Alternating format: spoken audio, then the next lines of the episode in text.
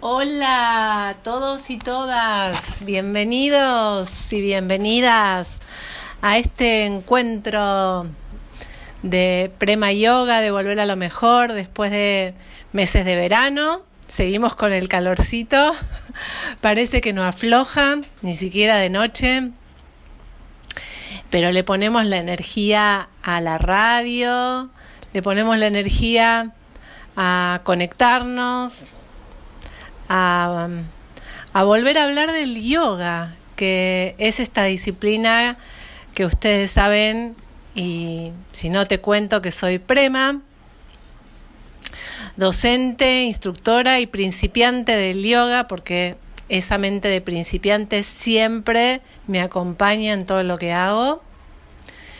Y estoy aquí para contarte distintos aspectos del yoga. Estoy aquí para, para llevar la voz al que quiero oír, para contar mi experiencia, experiencia de otras personas, para que viaje el mensaje del yoga por el mundo. Porque eso es lo que quisieron los, los maestros, que dedicaron su vida entera a estudiar y a predicar prácticas y enseñanzas del yoga. Y gracias a ellos yo estoy aquí hoy contándote acerca del yoga. Así que vamos a ir a escuchar un poquito de linda música y en el próximo bloque te voy a contar todo lo que vamos a hablar hoy acerca de esta práctica milenaria espiritual. Bueno, aquí de vuelta con todos ustedes, ahora sí bajando más a la realidad, quería inaugurar este mes de marzo y este año calendario lectivo contándote de todas las actividades que se vienen en este 2023 de la mano de Prema Yoga. Hoy voy a hablarte un, un poco, un popurrí de, de varias cosas que están dando vuelta y se están materializando. Y, vas a ver vos con qué resonás más, qué te inspira más, qué te llega más. Y acordate que que me gusta el intercambio, eso de eh, la radio que tiene esa posibilidad de que vos oís cosas que te que te pueden resonar, que te pueden abrir mundos, que te pueden incentivar o despertar ciertas eh, cosas que tenías latentes o dormidas y, y, también un montón de preguntas, porque es, es de esta manera, cuando uno empieza a escuchar cosas nuevas, se empiezan a, a cuestionar un montón de cosas y me gustaría que todo aquello que vos quieras profundizar o sientas que eh, necesitas como ir reforzando o entendiendo mejor, pueda tener un feedback. Yo estoy en la radio, en RCC Radio, por supuesto, de la mano de todo este grupo de gente divina, con Guillermo Petruccelli, acá auspiciando y me puedes encontrar en redes. Mi Instagram es arroba Cintia Prema Yoga, mi página web, lo mismo, donde me puedes escribir y podemos y te puedo dar todos los tips eh, y consejos que, que, tenga a mi alcance. ¿Sí? Así que eso tenerlo en cuenta siempre. Y volviendo a los temas de hoy, una de las cosas que, que quería contarte es que este verano estuve, entre otras cosas, haciendo un retiro del silencio, el retiro de Vipassana. Se llama así Vipassana esta meditación o esta escuela budista que está, tiene su sede en, en, en el norte de India, ahí en Nepal, en la frontera, en Lumbini. Podríamos decirnos que es, Nepal, en su momento era India, pero hoy es Nepal, Lumbini, y tiene sedes por todo el mundo, porque es una meditación eh, no religiosa, es una meditación espiritual muy práctica, y eso es lo que me gusta especialmente de Vipassana, porque es una meditación, y esto lo charlábamos con Guillermo, Petruccelli el, el, día sábado que me entrevistó para AM550 Colonia en el espacio del Duende. Fue tan linda esa entrevista y ahora vamos a andar un poquitito ahí, porque el, el gran desafío de trabajar la meditación, que la meditación quiero que quede claro que no es dejar la mente en blanco. Puede ser algún tipo de meditación que tenga como finalidad dejar la mente en blanco, sí. Pero el objetivo de la meditación global, general, es aquietar las fluctuaciones de la mente. En sánscrito, mi querido Patanjali diría Chitta Vritti Niroda, Chitta mente, Vritti movimientos, Niroda dirigidos. Es dirigir todos los movimientos de la mente hacia un foco en especial, en particular. ¿Y cómo llegamos a esto tan lindo y que con las palabras, bueno, pareciera ser la panacea, ¿no? El sueño de cualquiera, quietar la mente, pero si mi mente no para nunca, ¿no? Eso es lo que escucho todo el tiempo en las clases que dicen mis alumnos. Y eso es real, porque la cualidad de nuestra mente es brti, es movimiento. Es saltar de un pensamiento a otro, a otro, a otro y así sucesivamente. Ahora, este estado de la mente es lo que nos lleva a dukkam, que es el sufrimiento. Entonces, la base de la meditación es aprender a quietar estas fluctuaciones para aprender a salir del sufrimiento. ¿Sí?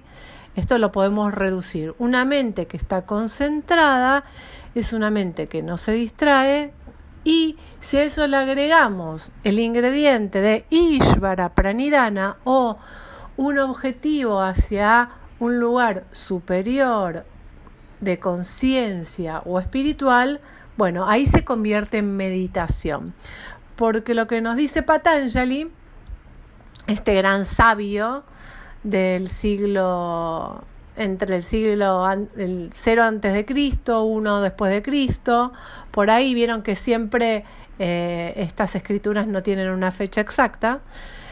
Podemos em, vislumbrar, sí, en esto que cuando nosotros le damos un tinte espiritual a la concentración se convierte en meditación.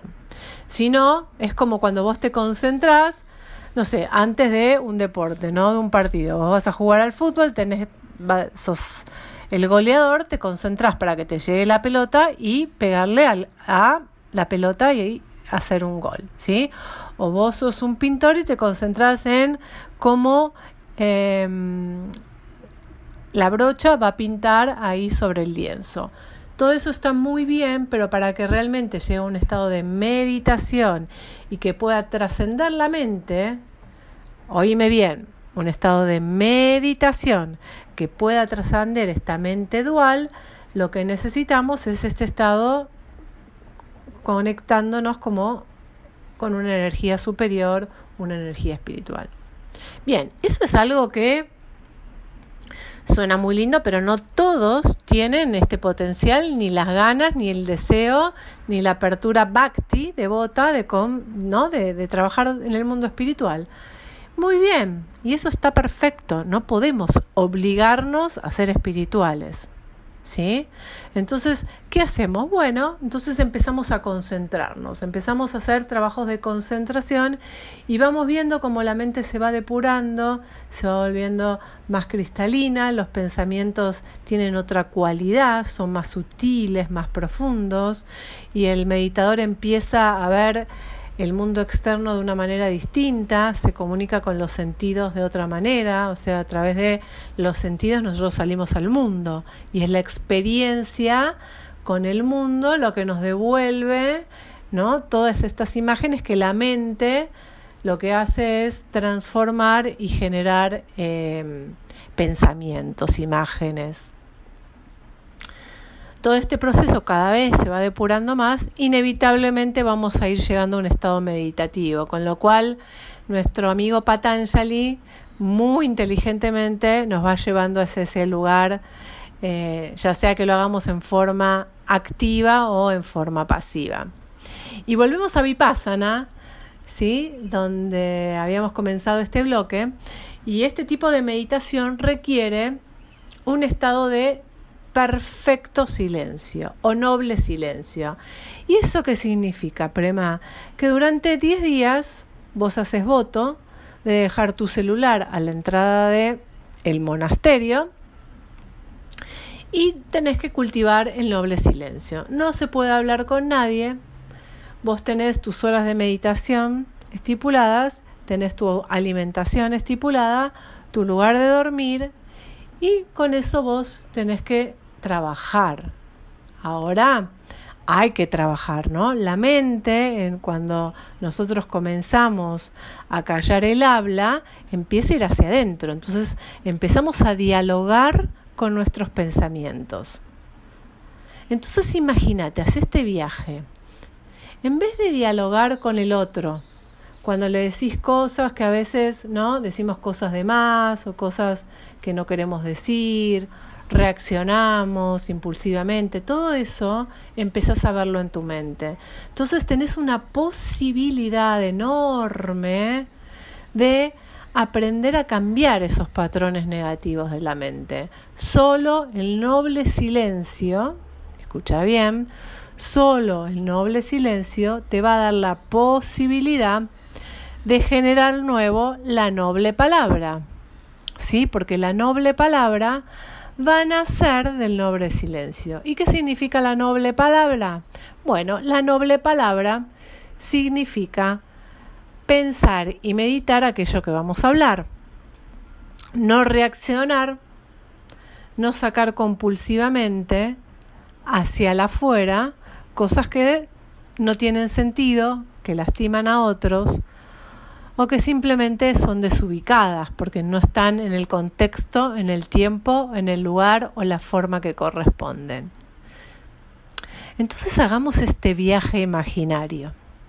Si vos pudieras decir las cosas en el lugar correcto, de la forma correcta, a la persona correcta, y todo el resto de los seres humanos hicieran lo mismo, wow, ¿no? Digo, eso realmente sería la comunicación perfecta. ¿Vos qué pensás? Quédate pensando. Te dejo un ratito con este pensamiento y nos encontramos en el próximo bloque.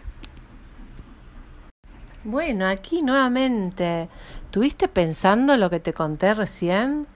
Muy interesante, ¿no? Da lugar a mucho, mucho. Bueno, ahora lo que te quiero contar es cómo es la técnica de Vipassana, porque es una técnica, hay que seguirla, una técnica específica. Primer, primer punto, nos tenemos que concentrar en la respiración natural. No es pranayama. O sea, no es una, una respiración deliberada ni modificada. Simplemente es observar la respiración. El aire que entra y el aire que sale de nuestra nariz. Y vuelvo a lo mismo. Esto decirlo es muy fácil, pero estar una hora sentado, que es lo que dura cada meditación, observando el aire que entra y el aire que salga sin distracciones, bueno, te digo, probalo con cinco minutos y me contás, ¿sí? Esta es la primera parte de Vipassana y en realidad se llama Anapana, que es el primer paso que necesitamos para qué? Para hacer foco, para concentrar. Como nuestra respiración es algo que tenemos todos a mano, es muy fácil hacerlo. ¿sí?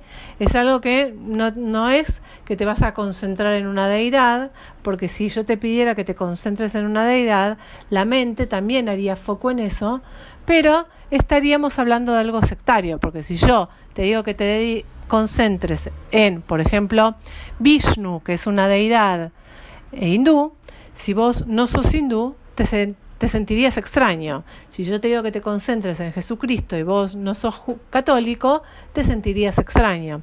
Entonces, esta gente de, de Vipassana, que es muy inteligente, dijo, bueno, concentrémonos en la respiración, que es algo que todos tenemos a mano y no tiene ninguna connotación religiosa.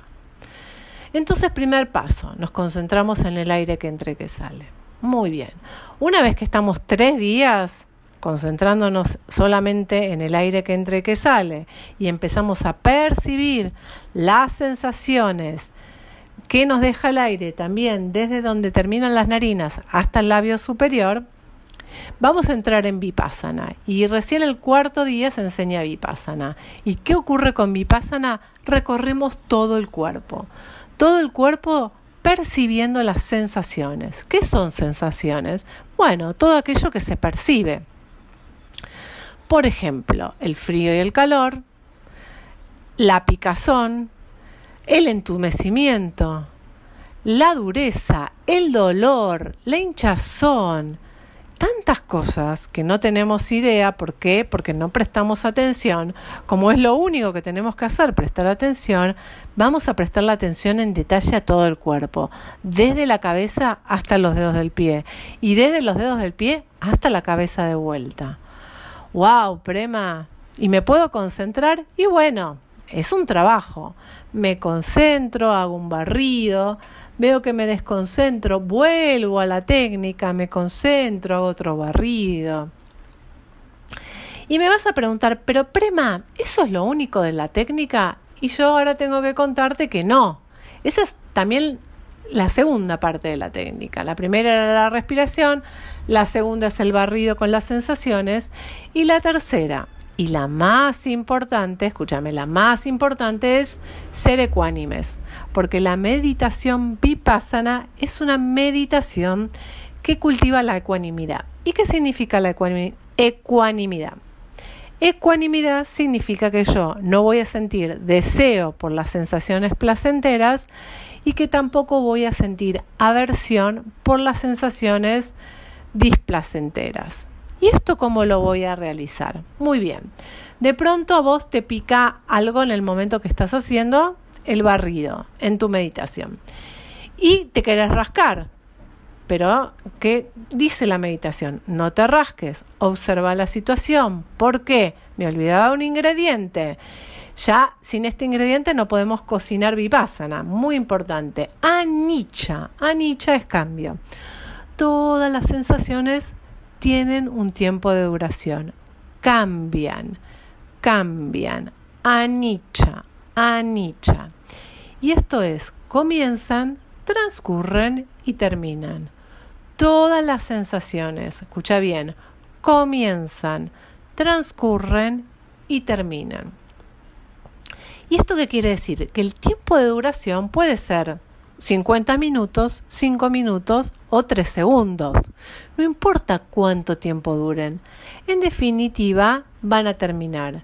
Si yo siento picazón y en vez de rascarme, observo cómo me pica, cómo transcurre la picazón y cómo termina, sin estar a las puteadas, por supuesto. ¡Ah! Esto me pica. No, observo ¿qué sucede? Mi mente aprende a salir de la aversión y a rascarse en forma instintiva cada vez que me pica. Si yo tengo un dolor muy fuerte en el omóplato y en vez de cambiar de posición porque me duele, observo ese dolor, cómo comienza, cómo, cómo transcurre y cómo termina, voy a aprender a transitar las situaciones dolorosas sin tener que cambiar de posición. Si yo observo cómo se me duerme el pie sin tener miedo de que no vuelva la circulación y no poder caminar más y que me amputen el pie, ¿qué va a suceder? Mi mente va a aprender a confiar y no tener miedo en un montón de circunstancias. Todo lo que ocurre cuando vos estás sentado, sentada, meditando, la mente lo toma y lo ejecuta en la vida cotidiana. Es lo mismo el adentro y el afuera, con lo cual todo lo que vos vas observando y revirtiendo los procesos estos de meditación son cambios impresionantes en nuestra mente. Vamos al tema del placer. El tema, te dije que no teníamos que sentir aversión hacia lo displacentero, ni em, apego a las situaciones de placer. Por ejemplo, si yo en algún momento siento un flujo muy sutil por todo el cuerpo y digo, ay, qué lindo que esto no termine nunca, por favor, me quiero quedar acá, entonces me estoy apegando de nuevo a esa situación, con lo cual no estaría trabajando bien. En cambio, si yo siento un flujo muy placentero y observo y digo, uy, esto también va a pasar, voy a aprender en la vida cotidiana a las situaciones de placer, poder vivirlas sin apegarme. Por ejemplo, yo tengo apego por el chocolate. Me encanta el chocolate. Si es chocolate negro, mejor. Bien amargo. Entonces, todas las noches necesito una barra de chocolate antes de irme a dormir. El día que me quedé sin chocolate y eran las 12 de la noche, voy a salir con mi auto a buscar qué kiosco está abierto, porque si no, no puedo dormir. Apego al chocolate. En cambio, una mente vipassana, ¿qué va a hacer? Bueno, hoy no hay chocolate, me voy a dormir igual. Mañana voy a pasar por un kiosco a comprarme un chocolate. ¿Se entiende? Es muy interesante esta meditación porque realmente nos ayuda a vivir mejor. La ecuanimidad hace que no suframos. Acuérdate que el yoga, como todas las disciplinas espirituales, se basa en técnicas para ayudarnos a estar mejor y salir del sufrimiento. Entonces, eh, nosotros vivimos nuestra vida cotidiana yendo de duella, aversión, hacia raga, deseo. Todas las actividades que hacemos, consciente o inconscientemente están dirigidas hacia, esos dos polos. ¿Qué elegimos? ¿Con quién elegimos estar? ¿Qué cosas no nos gustan? Todo se basa en eso. En la medida que más cultivemos la ecuanimidad, más felices, más centrados vamos a estar y más unidos a todo lo que nos rodea. ¿Sí? Así que te dejo pensando en en esto para que reflexiones con una música preciosa que nos van a poner los operadores de radio.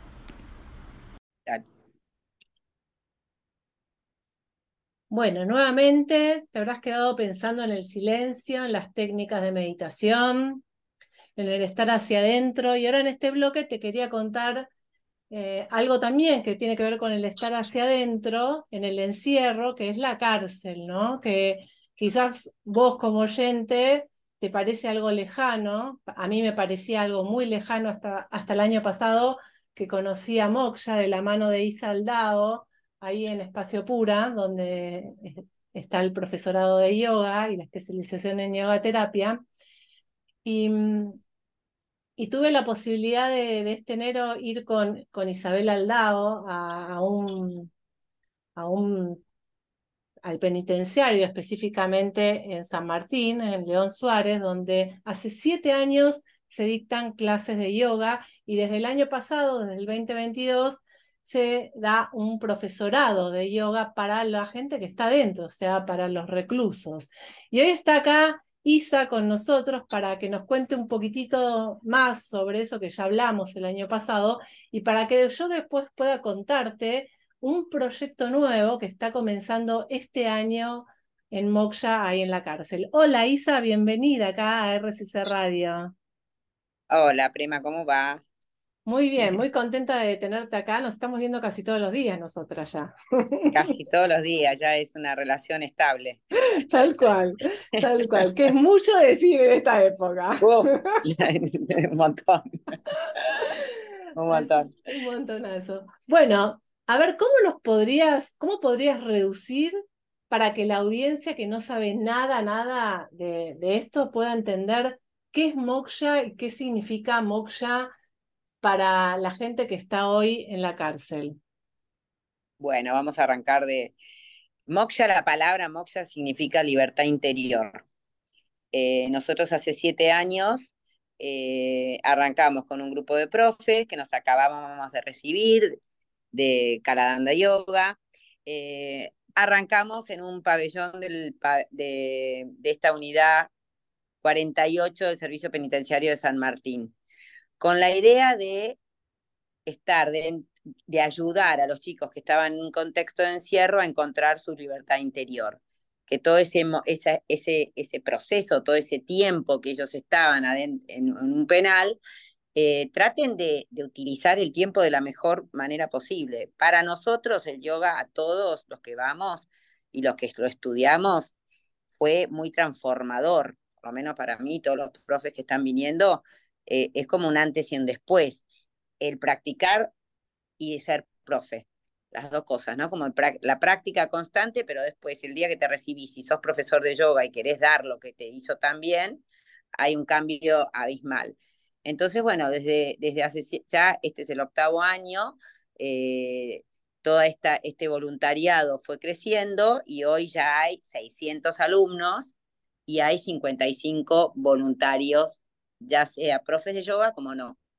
El año pasado... Espera, podemos entender el volumen, 600 alumnos adentro de un penitenciario de yoga, ¿no?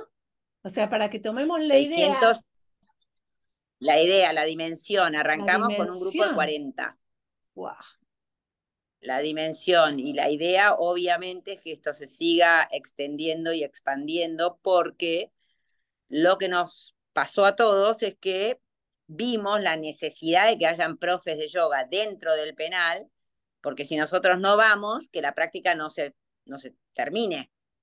Y la realidad es que el año pasado empezamos con un profesorado que arrancaron 30 chicos de a poquito se fueron, algunos se fueron en libertad, otros cambiaron de pabellones, bueno, distintas cosas, pero la realidad es que se recibieron 16 chicos. y estos 16 chicos, que son un montón, durante todo el verano, y esta era la prueba de fuego, durante todo el verano, que es cuando nosotros no vamos, o sea, de diciembre hasta ahora, marzo, eh, estuvieron ellos siendo los profes de todos los pabellones. O sea que ya hay profes en todos los pabellones, la unidad 47, entonces los chicos no interrumpen su práctica. O sea, se este recibieron y enseguida empezaron a trabajar. Así. Igual que yo, ¿viste? Yo me recibí y los primeros alumnos fueron en el penal. O sea, no, no esperé ni una semana. Apenas recibida me dijeron, ¿querés venir a un penal? Bueno, vamos y ya tuve 40 alumnos en la primera semana. Después nunca paré de tener alumnos. Claro. Gracias a Dios ese fue un muy buen karma, porque hoy por hoy estoy llena de alumnos real, eh, dentro del penal y fuera del penal. Así que fue una muy buena práctica. Lo digo para todos los profes que quieran. El mejor entrenamiento es hacer yoga dentro del penal, es lo más. Bueno, la cuestión es que estos chicos se recibieron el año pasado, después de un año muy intenso, o sea, eran todas las semanas de una a 3 de la tarde, de la mano de Mariana Cuyen, con todo lo que sea filosofía y asanas. Después estaba una, eh, Patricia, que dio todo un taller de compasión. Eh, Vicky y yo y Delphi, que hacíamos todo lo que era vincular. Vino Juan Pablo Restrepo para hacer filosofía. O sea, muy intenso. Y, este año, gracias a vos, eh, nuestra idea era que los chicos no se frene el, el, el, aprendizaje, que, sigan, que se sigan instruyendo. Y apareciste vos para ofrecer lo que nos vas a contar ahora que estás ofreciendo, que están súper ilusionados, no solo ellos, sino también los voluntarios de, de, de Moksha, que se pueden seguir instruyendo. De, de la, o sea, todos nosotros, y se están anotando un montón, yo soy la primera, eh, para, seguir, para seguir capacitándonos, que tan siempre necesitamos seguir capacitándonos, seguir con mente de principiante siempre. Mente de principiante, me encanta, Isa, eso lo, te lo tomo, te lo tomo, mil gracias por esa frase divina.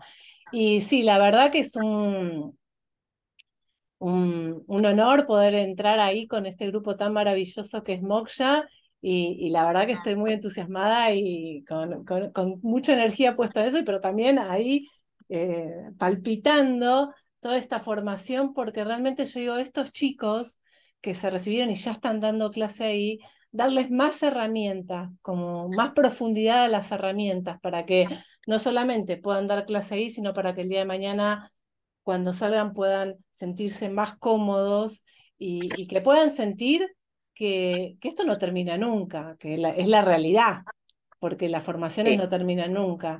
Y, mm, en el caso de la formación que va, va a comenzar este año, eh, que es la formación más de Krishnamacharya, como vamos a ahondar eh, como más específico en cada uno de esos contenidos, ¿no? Como entrar más y que cada uno de ellos pueda como meterse y desmenuzar más aquello que aprendió el año pasado y también algunas otras herramientas que quizás son los cantos védicos o más pranayamas o, o trabajar sobre el Bhagavad Gita. Eh, una alumna el otro día, te quería contar, que me dio una versión del Bhagavad Gita con Jesucristo. Ay, qué bueno eso. Sí, que yo no lo conocía, así que eso ya te lo voy a pasar Mm, para que lo mires. Y Me mm, parece muy interesante porque ellos están muy, eh, o sea, como si fueran maestros Jesucristo. Entonces es, este, y rezan el rosario y tienen como muy, muy metido. O sea, que hacer como esa relación me ese link, parece, vamos, sí, vamos a verlo. El gran tema del yoga es que, y eso es lo que a mí me gusta, es que hacer universal no hace foco a ninguna religión en particular. No obstante ello, eh, para que sirva y para que uno tenga de referencia lo bhakti, lo devocional, y la persona, el alumno practicante tiene que tener alguna, algún, algo, alguna devoción al principio, no que lo lleve ahí, porque eso le hace más fácil entrar. Entonces, bueno, totalmente. así que bueno, vamos a comenzar ahora en marzo esta formación de una vez por mes y, y bueno, eh, esperemos que, que realmente puedan nutrirse y, y que puedan adquirir y, y, y vivir estos contenidos, ¿no? Vivirlos en carne propia y hacerlos, hacerlos propios, que ellos aprendan a hacerlos Sí, propios. La verdad que sí, Prima, porque la- nosotros ahora que yo ya estuve volviendo en febrero y los veo los chicos dando clase, lo que ellos me dicen, los profes que están dando clase, que cada vez se sienten más seguros, cada vez más están más como, como empoderados en el buen sentido y que son como esponjas, porque ellos quieren seguir aprendiendo, o sea, no es que se quedaron en eso. Y también está bueno que sepan toda la audiencia que ya hay un profesor que está en libertad, que se llama Tobías, y que ya vive en la zona de San Martín y ya consiguió un espacio donde dar las clases de yoga y ya hay una profe de yoga, eh, Ale, que lo está acompañando y él va a ir a, tomar clases con Ale en el lugar donde él hace, porque también se necesita seguir capacitando. O sea, esto no tiene fin, porque todos estos chicos salen en libertad. La semana que viene sale Cristian en libertad, que es un súper maestro. Entonces, este, me parece que lo que vos les vas a brindar y lo que van a seguir adquiriendo durante todo el año les va a hacer muy, muy bien a todos nosotros. Y aprovecho, ya que estoy y tengo este medio, para pedirle, voy a, de mangazo, a toda la gente que, que nos está escuchando, que necesitamos padrinos para todas estas formaciones tanto para la de la de Prema que arranca como la de Mariana, bueno, con, con so, so, se anotaron 35 eh, futuros profesores, más toda la Eso es nuevo, el nuevo, el nuevo Eso es nuevo, profesorado que, que empieza este claro. año. ¿Y El qué, nuevo qué? profesorado que tiene una particularidad, enorme particularidad y un gran, gran, gran desafío es que va a ser mixto. ¡Wow! Sí, va a ser mixto y hay, eh, son, se anotaron 35 chicos y chicas de distintos pabellones. A ¿Y cuántas de, mujeres? hay 12 mujeres, Ah, porque hay montón. un montón. Hay solamente, nosotros tenemos tres pabellones hoy dando, pero la realidad es que si estas chicas se empiezan a ser profes, podemos avanzar con las mujeres también, Cuando yo fui ¿no? al Y penal con vos, pabellones. conocí a cuatro de ellas que se querían anotar. Sí, y Sí. se anotaron, están Ah, se felices. anotaron. Se anotaron, sí, sí, sí, se anotaron. Entonces, este, bueno, están muy entusiasmadas las mujeres porque la realidad es que eh, no, no, so, no son tan fáciles en el sentido de que nos costó un montón el tema mujer. Entonces, este año poder hacer el profesorado, que ellas se empoderen, que se adueñen de su persona, que se miren con otros ojos, que vean que ellas pueden y todo eso, creo que va a ser muy, muy, muy este, positivo para todo el penal directamente, porque la realidad es que cuando una mujer se empodera tiene una potencia increíble. Eh, así que Totalmente. en, poder, en, el buen sentido siempre, ¿no? Obviamente. ¿Y, do, Este, ¿y dónde, este ¿y dónde se pueden hacer las contribuciones? Isa? ¿Dónde, dónde, ¿Cómo se comunican con, con bueno, Moksha? se meten en, en, la, se meten en el Instagram de Moksha, ahí va a haber una cuenta, eh, se puede apadrinar una vez por mes, a, acompañando o una vez por año o lo que sea. O sea, la realidad es que necesitamos donaciones, necesitamos mats. Eh, como ayer hicimos, bueno, vos estabas, una convocatoria de voluntarios y se anotaron 40 voluntarios nuevos. De esos 40, no sé si todos van a venir, pero ya nos hace que podamos abrir nuevos pabellones y cada pabellón que nosotros abrimos son entre 50 y 100 personas. Para eso necesitamos entre 50 y 100 mats. Totalmente. La realidad es que necesitamos. Nosotros necesitamos libros, por ejemplo, para el Vagabadita es un libro, necesitamos libros para que ellos lo puedan leer. O sea, siempre, siempre, siempre que haya movimiento va a haber necesidad de materialización, así que todo es bienvenido cuadernillos, viste, todos los cuadernillos, todo lo que se necesita, bueno, un montón. Pueden mm. preguntar, pueden meterse en el Instagram de Moksha Yoga en la cárcel y ahí, eh, bueno, ahí van a, van a ver de qué manera pueden cooperar. Todo es bienvenido. Todo es bienvenido y también me gustaría cerrar el bloque contando que, que también esta formación nueva que voy a dar yo, también van a convivir los chicos del penal con los voluntarios, con lo cual también es algo novedoso, ¿no? Porque están, eh, digamos, los que están adentro y los que están afuera conviviendo en un espacio de estudio y reflexión. Así que para mí la verdad que es un desafío y una oportunidad eh, increíble, así que bueno, voy a estar eternamente agradecida Isa querida, y como la radio tiene tiempo, si tenemos que respetarlo, no te tenemos que despedir, pero ya nos vamos a encontrar nuevamente cuando esto esté funcionando para contarle a toda la audiencia que van a querer saber cómo, cómo está el año en Moksha. Así que será un hasta pronto. Hasta pronto, Prema. Hasta pronto. Te mando un beso y gracias a todos y a toda la audiencia. Será hasta el próximo bloque para el resto. Dale, Un beso.